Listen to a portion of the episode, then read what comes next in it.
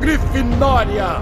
É leviosa e não leviosa. Quando esta crise passar, seremos uma família decente. Você vai ver. Não vai fazer mal a Harry Potter.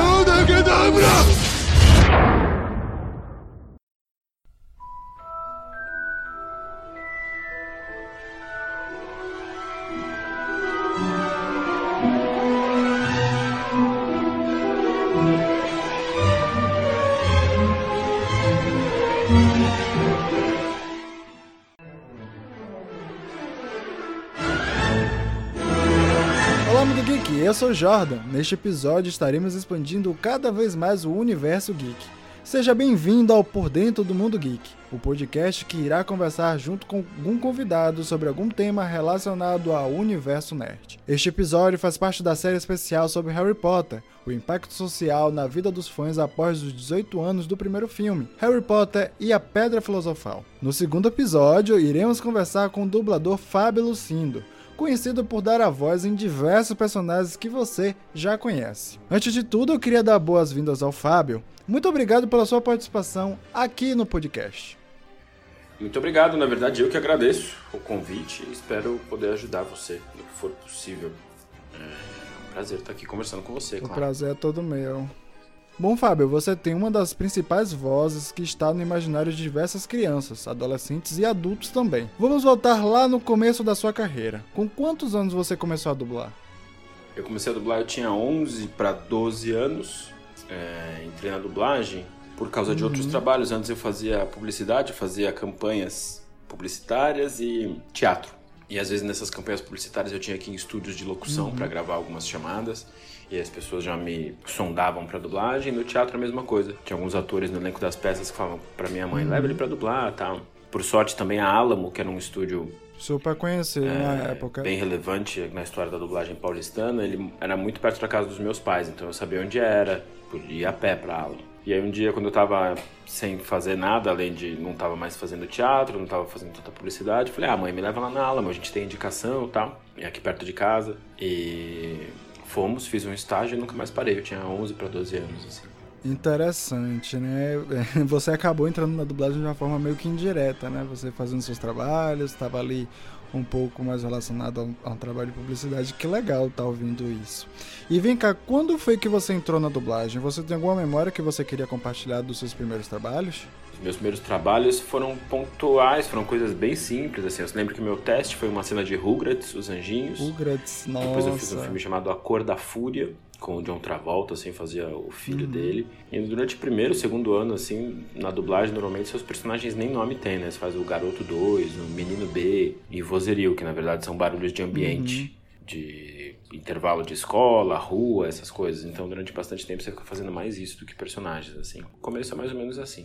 Oh, interessante, né? Eu fiquei aqui, quando você falou Rugrats, meu coração foi lá na minha infância, buscou aquela pessoa, pessoa que adorava Rugrats. Nossa, que, que nostalgia. E vem cá, quando foi que você percebeu a importância da dublagem na sua vida e também para o audiovisual no Brasil? Quando eu percebi a importância da dublagem na minha vida, é, quando eu entendi que era um trabalho, já estava com uns 13, 14 Sim. anos, assim, que eu tinha uma rotina mesmo de ir pra escola e dublar. Então, na minha vida, eu percebo ela enquanto algo muito importante desde cedo. E pro audiovisual no Brasil, eu percebo cada vez mais, assim, quanto mais velho eu vou ficando, mais eu vou fazendo, mais eu vou estudando dublagem, eu vou entendendo o quanto ela é fundamental e primordial pro audiovisual no mundo, assim, mais do que no Brasil. O Brasil tem suas particularidades, mas eu Ah, acredito que a dublagem certeza. seja intrínseca ao cinema falado, assim, não há como produzir cinema falado sem dublagem. Até há, mas são casos raros. É, Ela é fundamental tanto por questões técnicas quanto por questões de tradução. Então, é um assunto que me motiva, me cativa, do qual eu acho que eu tenho certa autoridade para falar e quanto mais eu entendo, mais eu percebo o quanto ela é importante.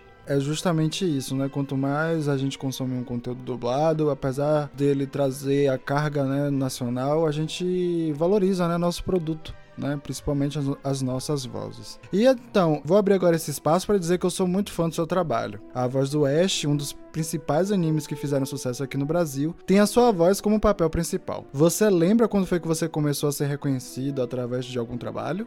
Pô, muito obrigado. eu agradeço mais uma vez. É, eu comecei a ser reconhecido basicamente pelo Ash mesmo. Acho que Pokémon até hoje é a produção mais famosa, com maior potência global, assim. E as primeiras entrevistas que eu comecei a dar sobre dublagem foi por causa do Ash. Então, de fato, é o personagem que me trouxe mais reconhecimento e traz até hoje. Então, eu já devia ter uns 15, 16 anos, já estava dublando Pokémon e começaram a vir algumas entrevistas. Normalmente entrevistas já de é, publicações infantis, ou já o começo dessas publicações para cultura pop japonesa, fãs de videogame, tinha Herói, né? Tinha Recreio, Pokémon Clube, junto com essas publicações, assim. Assim, de curiosidade, eu tive um aniversário sobre Pokémon. Eu era a criança apaixonada por Pokémon, então com certeza sua voz foi uma das vozes que estiveram dentro da minha infância, né? Foi, fizeram parte da minha infância. Aí eu fico muito feliz por estar conversando com você. Então, vem cá, você tem algum outro dublador que você se inspira? Nossa, eu me inspiro em vários dubladores, tanto artisticamente quanto pessoalmente, assim. Sou muito fã do Wagner Fagundes, do Rodrigo Andreato, do Yuri Chesma, do Thiago Longo. Sou fã do Carlos Campanile, do Antônio Moreno. Acho os caras muito monstros, assim. Do tio Marco Antônio. Tem várias pessoas, assim, que me motivam a seguir tanto na profissão quanto na vida, assim. Wellington Lima, são uhum. pessoas que eu admiro. Fernanda Bular, Adriana Pissardini, Jussara Marques, Flora Paulita, Samira Fernandes, Felipe Zilce. A lista é interminável. Paulo Porto, gosto, putz, admiro muito o trabalho de muita gente. Eu fico muito feliz por você participar desse universo também de outras pessoas que também dublam personagens importantes. Eu fico muito gratificado, né? Feliz, né? Acho que seria a melhor mensagem. E vem cá, é, em Harry Potter você participou da dublagem dos primeiros jogos da franquia, né? Nos PCs. E ao mesmo tempo você divide a voz com Caio César, que também deu a voz ao personagem. Rony, ouvi seu pai falando sobre Sirius Black ontem à noite. O Ministério da Magia acha que ele está atrás de mim. Por sinal, você também foi, além do Harry, o Draco Malfoy, que curiosamente foi o tema do nosso primeiro episódio. Amaldiçoado, Potter! Da próxima vez você não vai ter tanta sorte. Você tem alguma memória deste trabalho? Tenho, tenho muita memória daquele trabalho, porque foi um dos primeiros, assim, de jogos, né? CD-ROM, que a gente falava ainda na época. Foi uma novidade, eu trabalhava bastante com dublagem já, mas foi uma coisa diferente, assim, um método de gravação diferente, não é dublagem. E o fato de fazer o Harry e o Draco, eu fiz o teste para os dois, Sim. meio descompromissado, achando que ia ser ou um ou outro. E aí, quando veio a resposta de que eu ia fazer os dois, eu achei muito louco, muito legal. Gostei, assim, me senti desafiado dentro de uma versatilidade vocal e gostei de fazer, assim, pelo método de gravação que é diferente. Era uhum. um estúdio bem bacana aqui perto da minha casa também, com uma equipe muito boa. Então, foi bem marcante, assim. Tenho várias memórias de gravar várias uhum. vezes. Não, a gente fez tudo numa sessão só, né? E fizemos vários jogos, então eu lembro bastante das gravações desse jogo, sim. E você teve algum contato com o Caio? Nunca tive contato direto com o Caio. Infelizmente, só fiquei sabendo, assim, conhecia ele, sabia quem ele era, mas as maiores notícias que eu tive dele, infelizmente, foram em relação ao óbito dele, então é lamentável, assim, por diversos fatores. Mas nunca tive contato direto com ele, infelizmente. E existe alguma diferença em dublar um jogo para um filme? E qual é o, é o, produto que você prefere dublar? Um jogo a gente nem chama de dublagem, a gente chama de localização. Você nem sempre tem a referência da imagem, às vezes você, na maioria das vezes você recebe só arquivos de áudio que você tem que reproduzir no mesmo tempo e com a mesma atuação, mas você tem algumas possibilidades de, de, tolerância, assim, às vezes nem sempre você tem que fazer exatamente do mesmo jeito, tem tolerância de 10, 30% no, na duração da frase. É, o método é completamente diferente, a relação com o personagem, às vezes que você vai gravar, hoje em dia os jogos estão sendo localizados enquanto estão sendo produzidos. Uhum. A dublagem normalmente é uma coisa de pós-produção, né? A obra já está pronta e o pessoal depois dubla. A localização não, ela é feita durante também. Então acho que a gente está mais inserido na produção do jogo. É um mercado que começa a crescer muito, assim, a gente está fazendo cada vez mais jogos. E acho que a diferença é o ritmo, a relação. A dublagem entrou num modo de fazer muito técnico, que é quase uma fábrica. E o, a localização ainda não está nisso, eu espero que não chegue nisso. É tudo feito com mais calma, com certo uhum. cuidado. Não que a dublagem não seja feita com cuidado, mas acho que as pessoas estão acostumadas a fazer mais, há mais tempo. E hoje a localização uhum. de jogos tem um diferencial, assim, do tempo, no espaço, na relação com o trabalho, assim. A dublagem tá, eu diria que pensando pouco sobre si mesma, tá mais executando, assim. Acho eu, é uma impressão que eu tenho. Interessante você pensar nesse ponto de vista, né? Que a dublagem ela vai além desse produto, ela participa do processo mesmo, né? E vem cá, qual é o desafio para você? É dublar um personagem que já levava uma voz marcante né? No caso, o Harry, né? A voz do Harry. E hoje você acaba, né, representando o próprio Caio. Eu nem encarei como um desafio dublar um personagem que já levava uma voz marcante, porque não tinha grande conhecimento, assim, sabia. Os filmes acho que não haviam sido dublados ainda. Houve até uma expectativa de que eu fosse dublá-los. Eu pensei, pô, podia dublar os filmes, né? Mas foi pro Rio e não rolou. Mas não tive nenhum problema com isso, não me senti nenhum tipo de pressão nem nada. Fui lá e fiz até porque tinha sido aprovado, então não tinha por que me preocupar com isso. É, eu tinha referência para criar a identidade dos personagens, tinha referência do som original. É, não usei o Caio como referência, nem para um nem para outro, mas o, o original mesmo, as referências de áudio que eu tinha dos produtores, dos clientes, as pessoas estavam me contratando para fazer aquilo.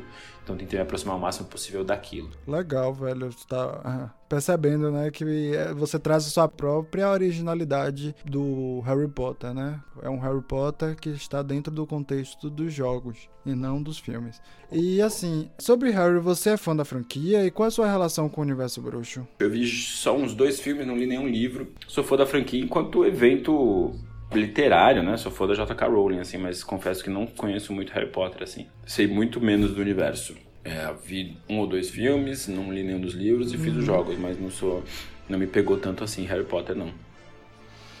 É, a gente, nem a gente que está fazendo um TCC sobre isso conseguiu mensurar né, a quantidade de pessoas que têm vidas completamente diferentes que foram influenciadas por Harry Potter. Então agora eu queria falar sobre o Ash, a franquia hoje tem mais de 20 anos de produção. E para você ter uma ideia, foi o tema do meu aniversário de 4 anos.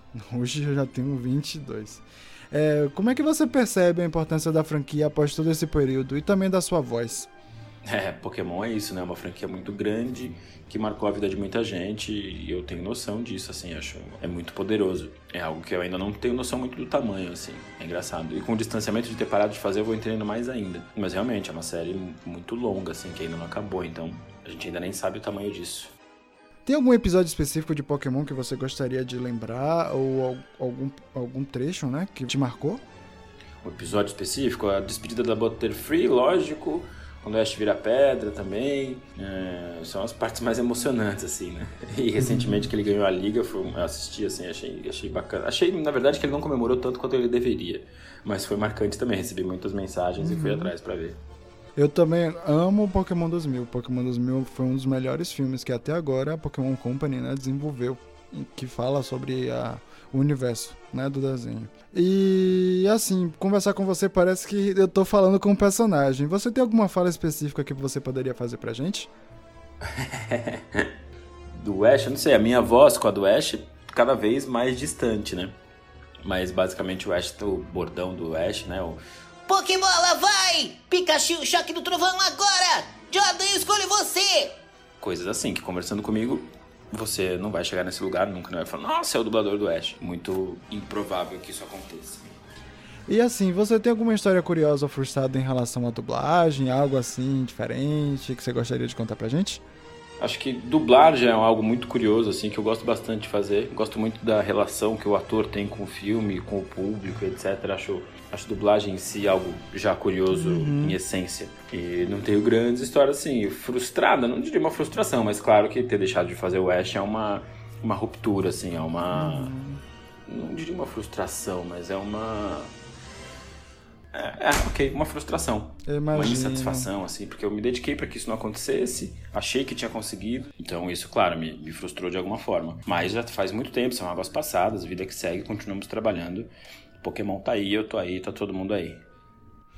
E é importante isso, né? Que Pokémon continuou. E assim, quando eu conversei também com a Luísa Palomanes, né? Que é a dubladora da Docinho, que foi a primeira voz da Docinho, das Minas Pepaderas, ela também me confidenciou justamente essa essa tristeza, né? Que, enfim, apesar de, de, de, dublar a personagem por muito tempo, você no caso Ash, mas ela, a Docinho, que eram relações, né? Você acaba criando uma afetividade muito grande sobre aquele personagem, né? E, assim, o desenho mudou, né? A gente percebe que o Pokémon hoje ele tem uma linguagem completamente diferente, não é o mesmo Pokémon que a gente assistia há 20 anos atrás, né? Muito tempo. Mas assim, eu pelo menos quando eu quero ver algo relacionado a Pokémon, com certeza eu vou buscar os episódios originais, né? Os, os as primeiras temporadas, a temporada de Canto, Ho, Ensinou, enfim, é o Nova e até a última, né? Caos. Exatamente isso, sabe? A gente entende que Pokémon ele tá continuando. Pokémon ele fala agora hoje para novos, novas crianças, novos jovens que gostam, que consomem conteúdo de Pokémon. E assim, isso acho que funciona para qualquer série que hoje tá sendo, né, é, reformulada, né, tá voltando de novo, né? pro cenário.